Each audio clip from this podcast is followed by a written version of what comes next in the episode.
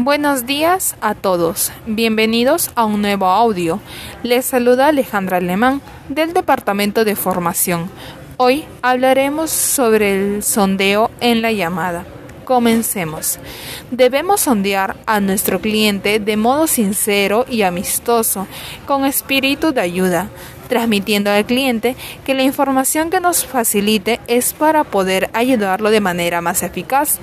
Recuerda que al momento de sondear a tu cliente te ayudará en tu gestión a saber de manera más clara el problema que tiene o presenta el cliente y así poder asegurar tu retención.